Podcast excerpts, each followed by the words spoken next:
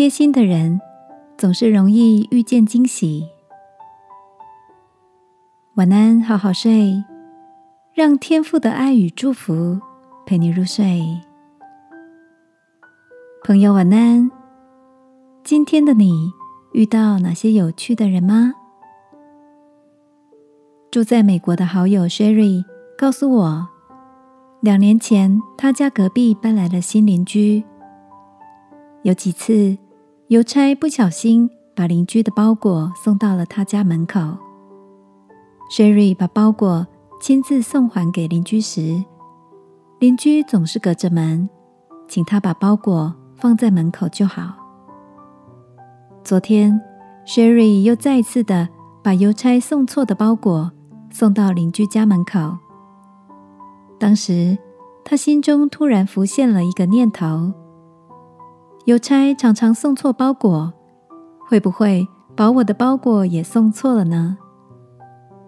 于是他看了一眼邻居家门口的包裹，果然看到了一个家人寄给他的岳阳邮件。Sherry 开心的留了字条，取回了属于自己的包裹。原本只是举手之劳的帮助邻居，没想到。自己却也跟着受益。听完好友的分享，我在脑海中浮现了天父的叮咛：要爱你的邻舍如同自己。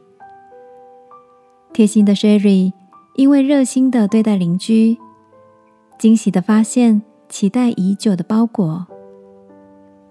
如果他因着邻舍的冷漠而不理会送错的包裹，或许也将错过家人寄来的礼物。亲爱的，在你身边有多少同事或邻居是保持着友好的关系的呢？这个夜晚，让我们在祷告中求天父给我们一颗体贴别人的心，愿意去关怀身边的人，也让自己从付出中。得到天父所赐下的平安喜乐吧，亲爱的天父，我愿意学习与邻居们有良好的互动。求你祝福我们之间能建立真实彼此帮助的关系跟喜乐。奉耶稣基督的名祷告，阿门。晚安，好好睡。